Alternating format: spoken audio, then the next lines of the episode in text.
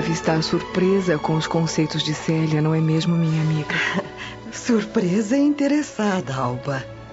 Célia conheceu intimamente na Judéia os assuntos que se referem ao cristianismo.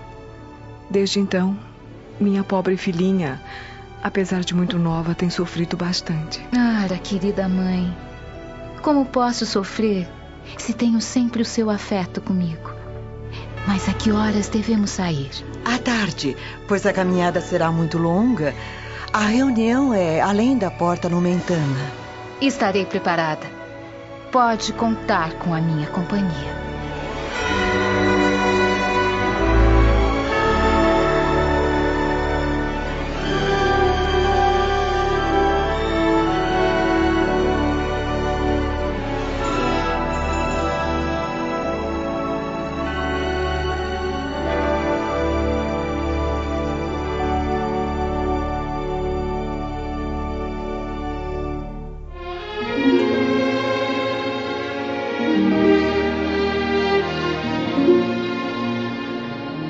Cair da noite, envoltas em roupas muito simples, Túlia e Célia tomam uma liteira percorrendo os pontos mais movimentados da cidade. Após uma hora de viagem, elas dispensam os carregadores e continuam a caminhar sozinhas. Faz frio mas as duas amigas estão aquecidas nas capas de lã que ocultam suas cabeças num tecido grosso escuro. Veja, Célia, lá estão as ruínas da antiga muralha. Graças a Deus, Túlia. Estamos chegando. À medida que se aproximam do local das pregações, mais e mais fiéis se juntam às duas, caminhando rumo ao mesmo destino. São vultos cobertos por túnicas humildes que vão surgindo de todos os lados da paisagem, onde o luar se derrama em tons pálidos. Alguns andam apressadamente, outros mais vagarosos, uns silenciosos, outros mantendo diálogos quase imperceptíveis. Muitos levam pequenas tochas, auxiliando a visão dos companheiros onde a claridade fraca da lua não consegue iluminar as sombras desta noite especial. Estou um pouco apreensiva, Túlia. Sinto que podemos ser identificadas a qualquer momento. Não se preocupe, minha amiga. Estamos vestidas com extrema simplicidade nesses mantos. Pode ter certeza de que todos nos consideram cristãs, movidas pela mesma fé e pelo mesmo ideal. Enquanto isso, no salão de mármore de seu palácio, o prefeito Lólio Úrbico está em companhia da esposa que espera uma boa explicação para a caixa de joias que encontrou entre os pertences do marido. Há meses que não me oferece nenhum presente. E quando penso que fui contemplada, descubro que as joias não são para mim? Isso não se faz, meu marido. Jamais pensei que fosse capaz de me trair algum dia. Não faça chantagem, Cláudia. Sabemos muito bem que o nosso casamento nunca foi e jamais será feliz. Quanto às joias, fique com elas. Afinal, as adquiri para presentear uma amiga que, infelizmente, não dá valor à minha amizade generosa. E é só amizade que sente por Alba Lucínia? Alba Lucínia? O que a faz pensar? Um dos deveres da esposa é estar sempre ciente dos afazeres do marido. E como faz visitas quase diárias à residência dos Lúcios, creio que tudo fica muito óbvio, não é mesmo? Enquanto isso, parando em frente aos muros cobertos de lodo que envolvem as ruínas dos grandes monumentos, Túlia e Célia vão seguindo a multidão rumo à entrada das catacumbas. Agora, Célia, façamos o sinal da cruz e entremos para receber as bênçãos do Senhor. No interior, uma multidão se acomoda em bancos improvisados, todos trazendo os capuzes levantados, ocultando o rosto. Alguns se protegendo do frio Outros, temendo os lobos da traição que ali poderiam comparecer com máscara de ovelhas. Chegou o momento de exteriorizar nossos sonhos, Séria.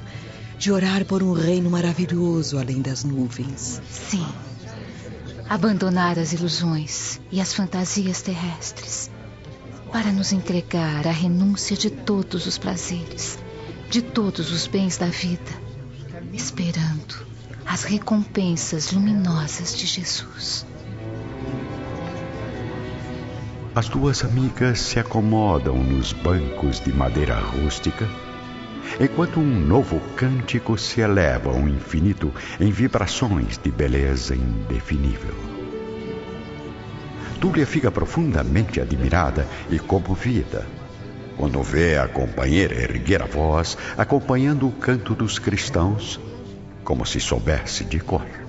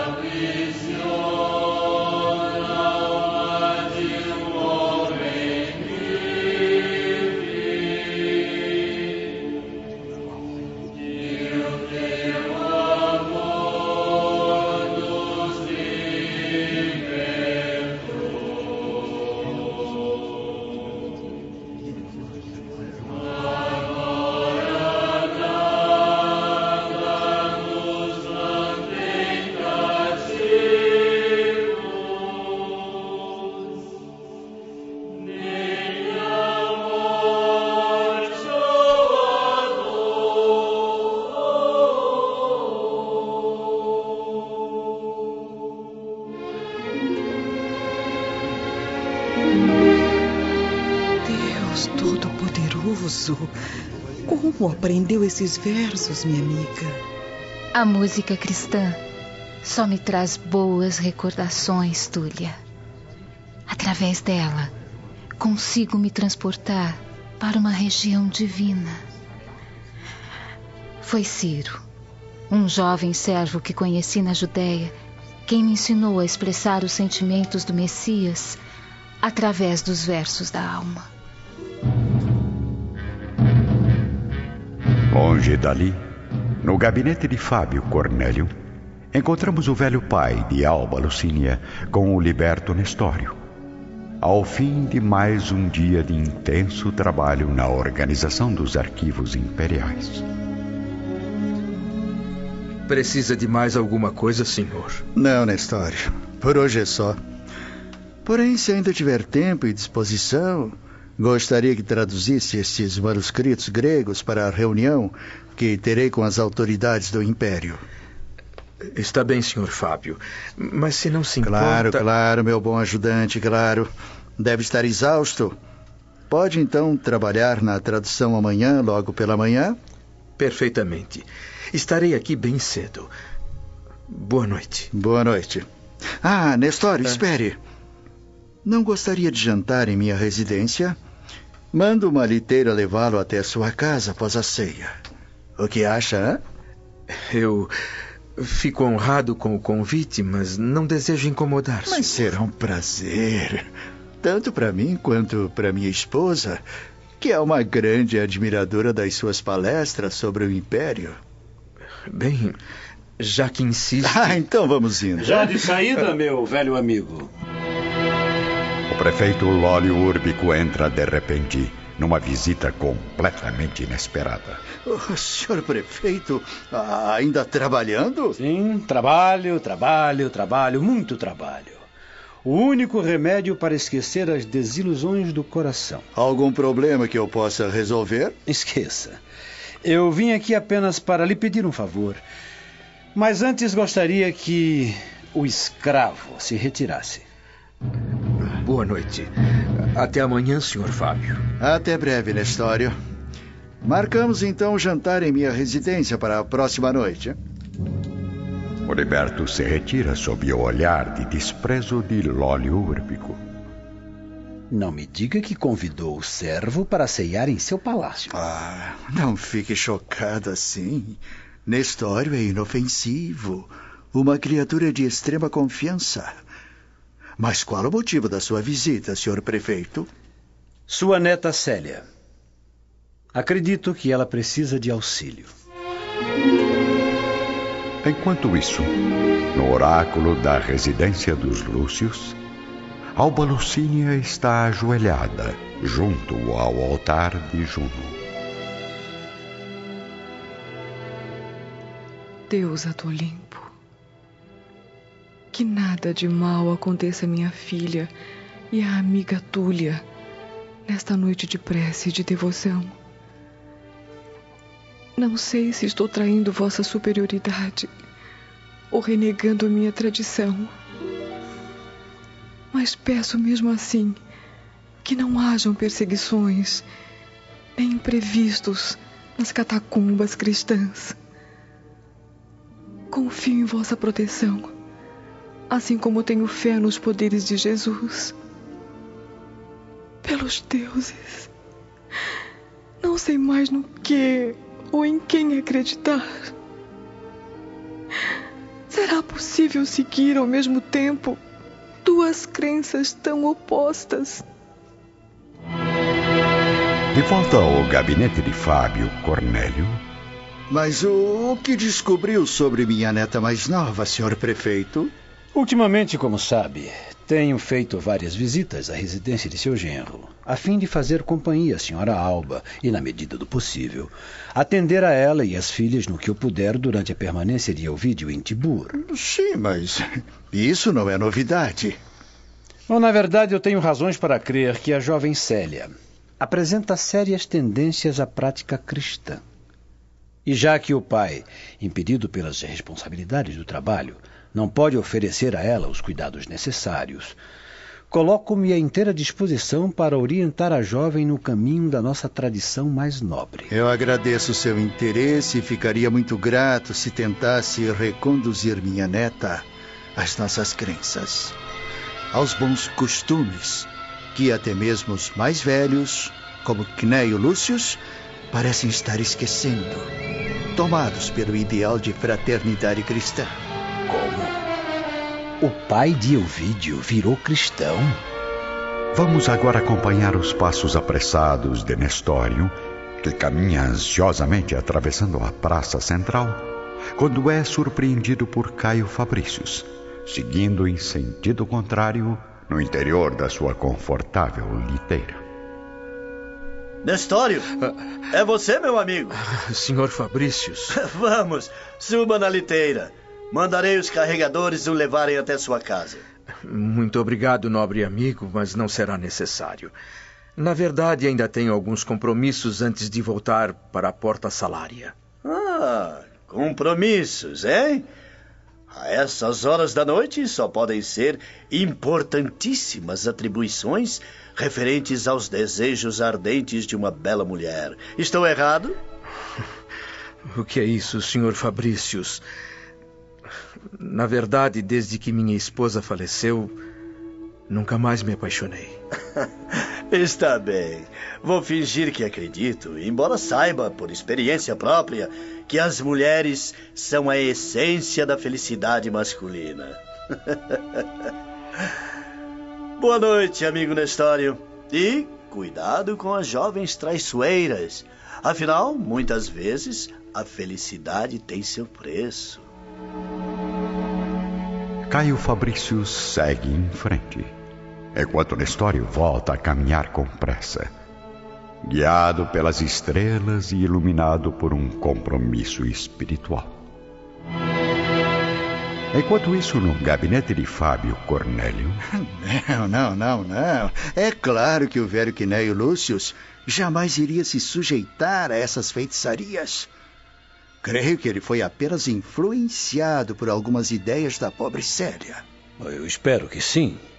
Contemos com a força dos deuses. Meu interesse em ver essa família feliz e livre de qualquer problema é muito grande, meu amigo.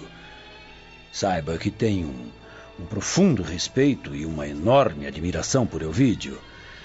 Além de, sinceramente, sentir uma ponta de inveja do seu genro. Ah, não me diga que gostaria de estar em seu lugar, comandando as obras do imperador.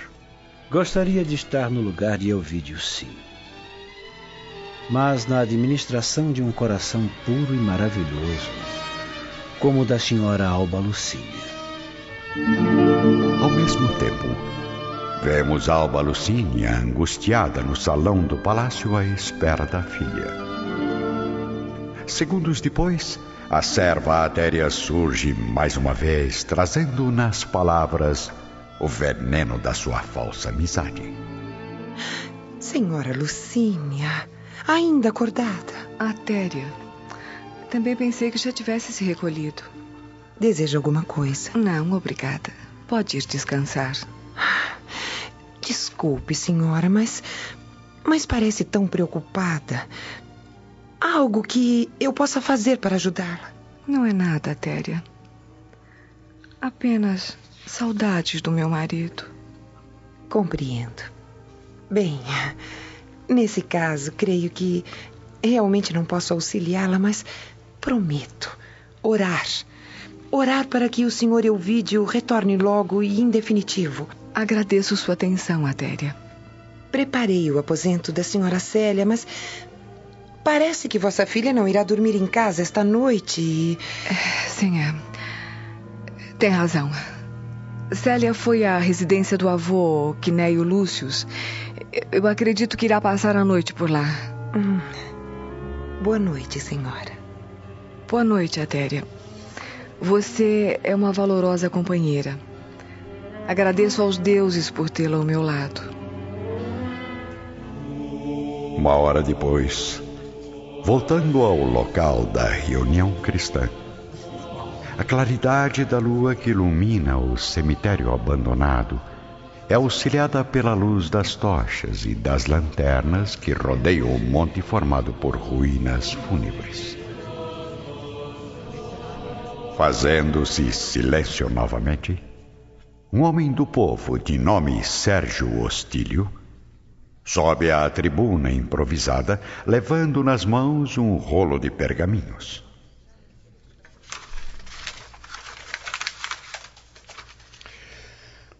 Meus irmãos, estudaremos ainda hoje os ensinamentos do Mestre nos capítulos de Mateus, através da leitura da lição desta noite. Aqueles que são os verdadeiros irmãos do Messias. Estando Jesus a pregar ainda para a multidão, sua mãe e seus irmãos de fé, do lado de fora, procuravam falar-lhe. Então, alguém lhe observou: Tua mãe e teus irmãos encontram-se aí fora procurando-te. Respondendo a quem o advertira, disse o mestre: Quem é minha mãe e quem são os meus irmãos?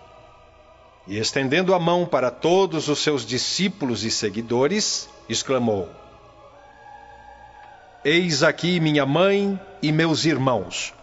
Porquanto quem quer que faça a vontade de meu Pai que está nos céus, esse é meu irmão, minha irmã e minha mãe.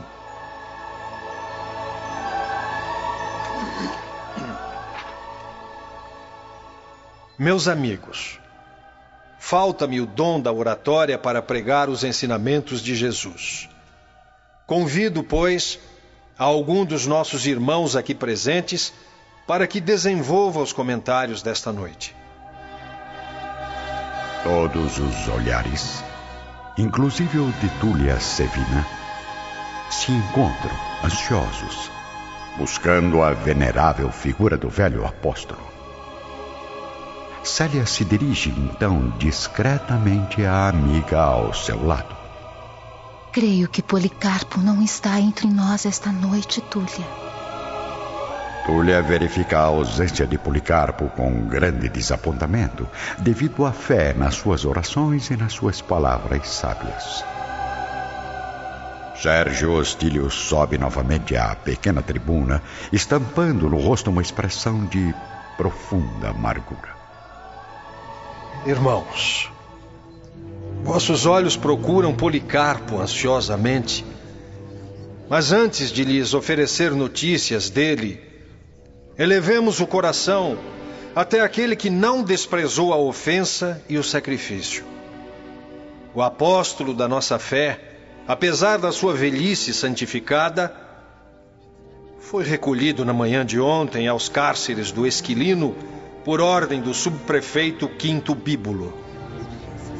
Imploremos a misericórdia de Jesus para que possamos aceitar o cálice de nossas dores com resignação e humildade.